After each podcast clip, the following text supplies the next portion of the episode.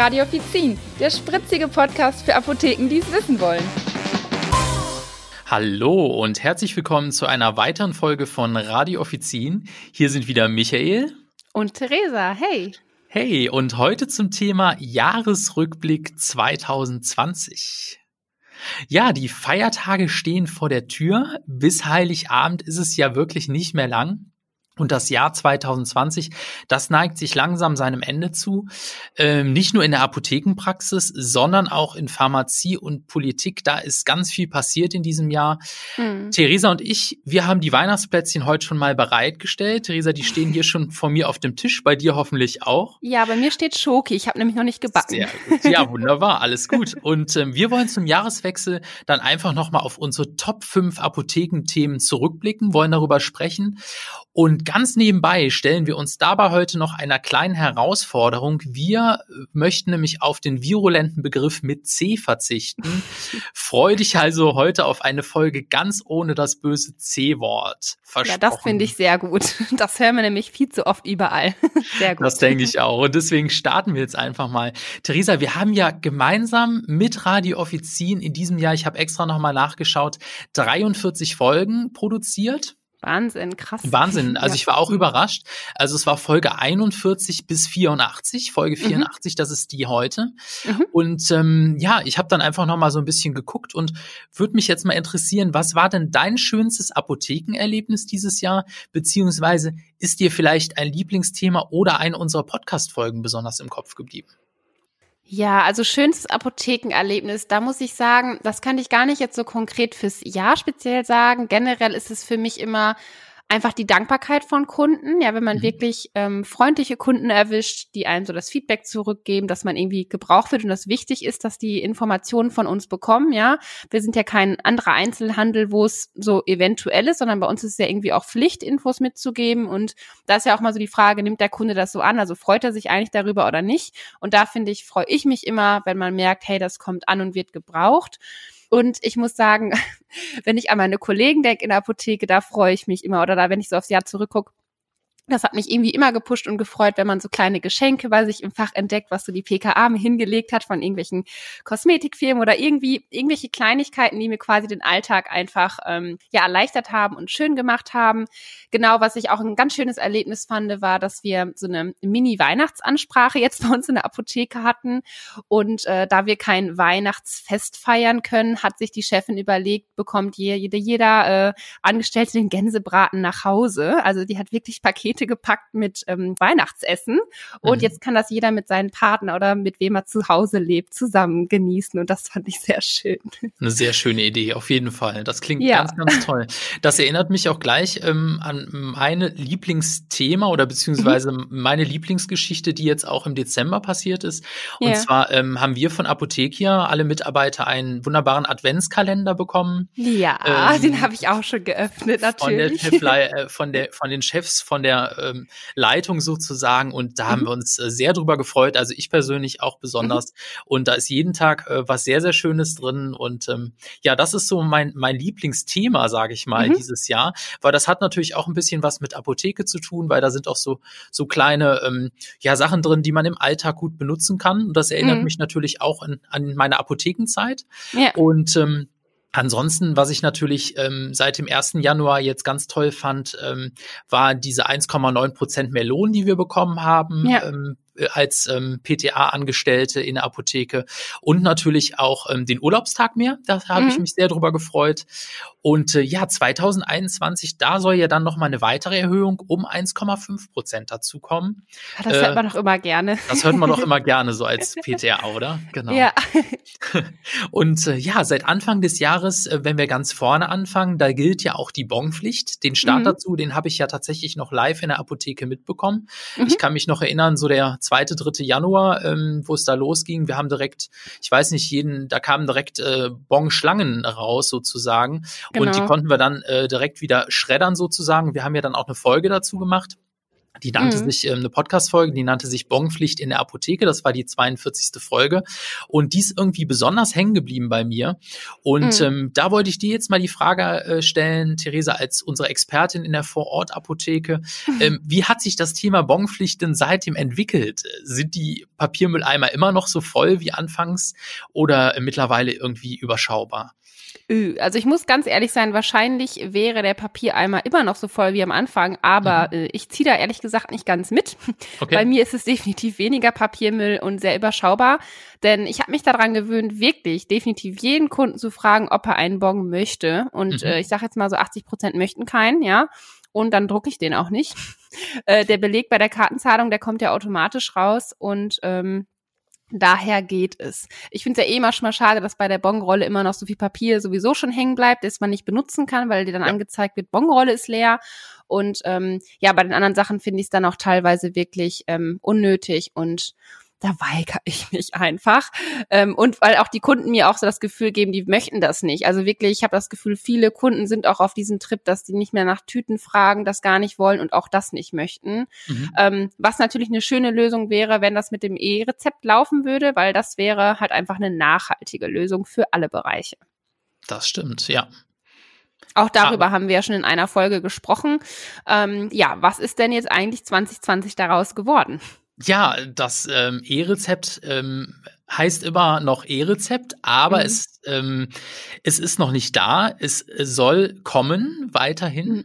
Äh, das bedeutet, dass Rezepte ja vom Arzt in Zukunft nicht mehr auf Papier gedruckt, sondern ele in elektronischer Form ausgestellt werden sollen. Mhm. Und ähm, das Gesetz dazu, das hat unser Bundesgesundheitsminister, der Jens Spahn, ähm, tatsächlich vor kurzem erst, also am 20. Oktober, äh, beschlossen. Und da ist es mhm. auch in, in Kraft getreten sozusagen. Ja. Und ähm, das ist das Gesetz zum Schutz elektronischer Patienten Patientendaten in der Telematikinfrastruktur. Und ähm, ich habe das jetzt extra mal so schön genannt, weil es nämlich darum geht, dass die, diese Telematikinfrastruktur ganz, ganz wichtig für die Apotheke ist. Die mhm. soll nämlich dann für die Übermittlung dieses E-Rezept zwischen Praxen und Apotheken verwendet werden. Ja. Und ähm, da ist aber da leider das Problem, dass viele Apotheken immer noch nicht da angeschlossen sind und teilweise auch manche Arztpraxen noch nicht. Hier Kann fehlen ich nur einfach so bestätigen. Noch, siehst du? Und hier fehlen weiterhin noch ähm, diverse Hard- und Softwareänderungen und deshalb hat auch die Abda den Gesetzgeber zuletzt um einen Aufschub bis Ende 2020, also auch nicht mehr lange, gebeten. Mhm. Aber weiteres bleibt wirklich abzuwarten, denn die verpflichtende Nutzung des E-Rezepts, die ist jetzt durch dieses Gesetz, was der ähm, Jens Spahn ähm, äh, ja äh, ins Leben gerufen hat sozusagen mhm. oder in Kraft gesetzt hat, ähm, die ist erst ab dem 01.01.2022 gültig. Ja, und bis dahin müssen wir uns also weiterhin mit den klassischen Rezepten auf Papier begnügen. Finde ich jetzt ehrlich gesagt noch nicht mal so schlimm. Also natürlich freue ich mich, wenn wir weniger Papier verschwenden, aber man scheut sich ja auch manchmal so ein bisschen vor neuen Sachen und das, was man kennt, das läuft auch dann. Und ja, 22, dann haben wir ja noch ein bisschen, bis das Ganze auf jeden Fall hundertprozentig laufen soll. So sieht's aus. Haben wir noch ein bisschen Zeit auf jeden Fall, ne? Ja. Und äh, war da nicht was mit dem Wiederholungsrezept, äh, wo du, mir ist es jetzt gerade eingefallen, da hatten wir doch auch eine Folge zu. Ähm, Hattest du da schon was in der äh, Apotheke, Theresa? Ein Rezept und vier Belieferungen? Läuft das äh, mittlerweile oder ja, eher nicht?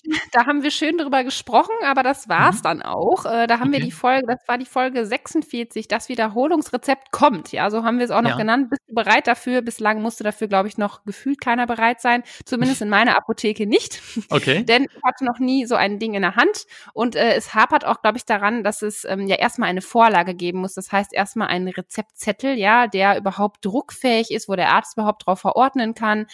Und ich gehe davon aus, dass einfach gerade dieses Jahr viele andere Themen viel wichtiger und dringender waren, sodass das voll in den Hintergrund gerückt ist, sich da jetzt aktiv drum zu kümmern. Weil ähm, ich kann nur sagen, ich habe es bislang noch nicht bedient. Ich habe auch keinen Kunden gehabt, der da aktiv nachgefragt hat, auch keinen Arzt. Also, dass wir darüber gesprochen haben, war auch eigentlich so das Einzigste, dass ich es überhaupt mitbekommen habe, das Thema, muss ich sagen. Ja, sehr interessant. Also ich habe auch nichts anderes mehr davon gehört. Mhm. Ähm, schön von dir aus der Praxis so zu hören. Ja. Mhm. Ja, das war ja eine apothekenrelevante Änderung im Masernschutzgesetz und dann gab es ja noch eine weitere und die betrifft das Modellvorhaben zu Grippeschutzimpfungen in Apotheken. Ja, was gibt's dazu denn Neues, Michael?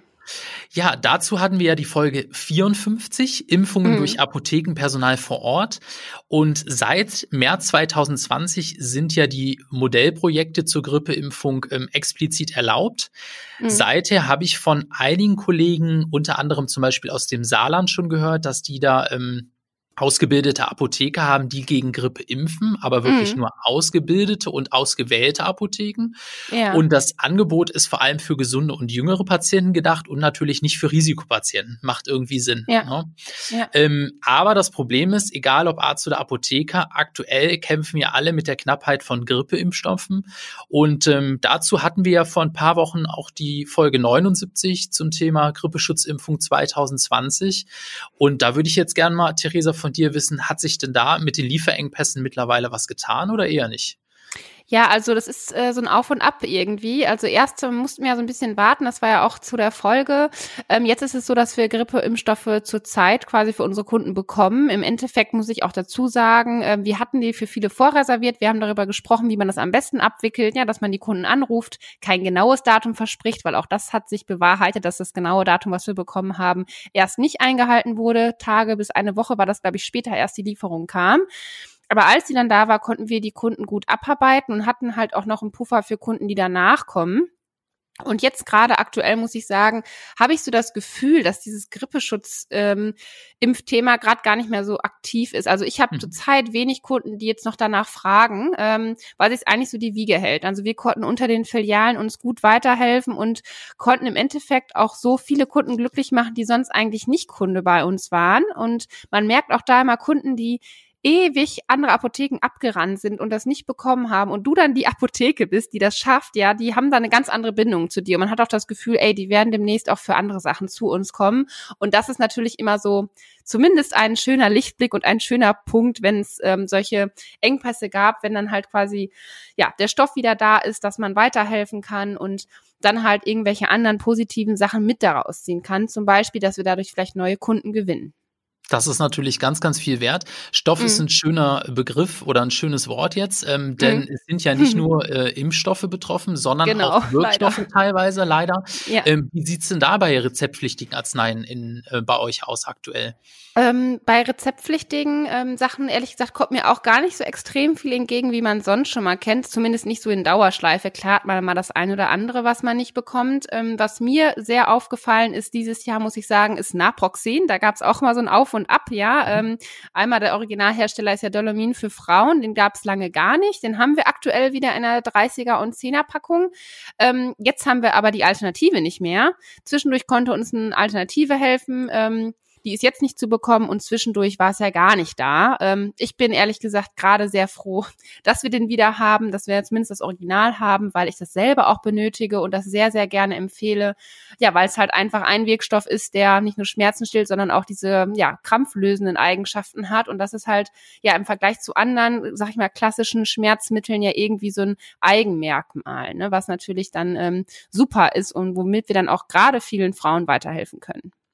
Definitiv. Ja, ich habe halt aus anderen Apotheken noch gehört, dass teilweise Blutdrucksenker, äh, Magensäureblocker schlecht lieferbar sind, mhm. aber auch äh, Medikamente äh, gegen Depressionen, Epilepsie oder Parkinson. Aber mhm. das betrifft jetzt dann wahrscheinlich nicht eure oder dementsprechend ja. nicht eure Apotheke. Mhm. Das kann ja auch in Deutschland ähm, unterschiedlich verteilt sein. Dementsprechend. Genau, ich wollte gerade sagen, ja. ich glaube, das ne, daran merkt man natürlich dann wahrscheinlich auch nochmal, welchen Facharzt habe ich bei mir, ne, was wird da ja. gerade viel verschrieben und dann hat man natürlich in dem Moment auch immer das Gefühl, oh, das geht gerade gar nicht und man verallgemeinert das natürlich für sich dann immer schnell, aber weiß ja auch gar nicht, wie geht's anderen Apotheken, die merken das vielleicht gar nicht und kriegen das gar nicht so aktiv dann mit. Was mir generell jetzt so, was den Arzneimittelverkauf angeht, aufgefallen ist dieses Jahr ganz extrem und jetzt auch die ähm, dunkleren Wintermonate, ist halt einfach, dass Regale wirklich voller bleiben. Gerade was Erkältungsmittel angeht, also ich bin wirklich manchmal baff, an einigen Tagen habe ich das Gefühl, ich rover eher ein Cetirizin äh, aus, ja, also die Frühlingsware, die wir in den Rover gepackt haben, ähm, muss ich dann doch eher nach vorne holen, wie dass ich Erkältungsmittel abgebe. Ähm, da wissen wir auch alle, woran das liegt, ja. Wir haben uns ja vorgenommen, wir erwähnen das C-Wort nicht. Ähm, aber auch das, finde ich, ähm, sollte ein Bewusstsein und ist halt auch irgendwie spannend zu sehen, wie ändert sich der gesamte Markt und natürlich auch der Einkauf und Verkauf bei uns im HV. Ja, wehmütig blicken wir also zurück und denken über all die schönen, lustigen und wertvollen Momente nach, die wir 2020 erlebt haben. Und ähm, ich möchte mich an dieser Stelle bei meiner lieben Kollegin ähm, Theresa bedanken. Herzlichen Dank, oh. Theresa, für die schöne äh, Zeit dieses Jahr mit dir im Podcast. Es ja, hat mir wieder sehr, auch. sehr viel Spaß gemacht und ähm, ich hoffe, wir machen das 2021 gemeinsam so weiter.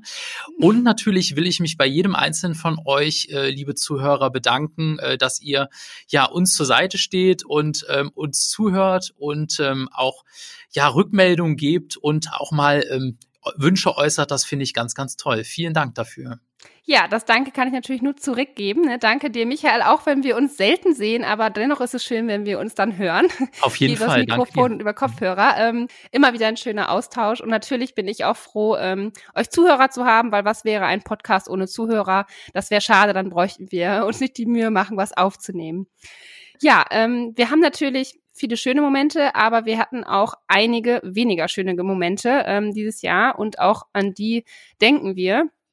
Ähm, und wenn das Jahr so zu Ende geht, dann ähm, ja macht man für sich selber ja immer noch mal so einen so einen Durchgang oder zumindest ist es für mich, man macht immer noch mal so einen Rückblick, was habe ich gemacht, was ist generell passiert und ähm, ich würde sagen, ich hoffe, dass wir da alle positiv bleiben und gut aufs nächste Jahr gucken und ja einfach motiviert bleiben und am Ball bleiben. Ja, ich würde auch sagen, Erwartungsschau, äh, erwartungsvoll schauen wir einfach nach vorne mhm. und wünschen euch allen, uns allen äh, schöne Feiertage, einen guten Rutsch und für das kommende Jahr wirklich nur das Beste. Ne? Genau. Wir hören uns dann im nächsten Jahr wieder. Bis dahin bleibt bitte alle gesund oder werdet gesund, wenn ihr krank seid. Bis dann, ihr Lieben. Macht's gut. Tschüss.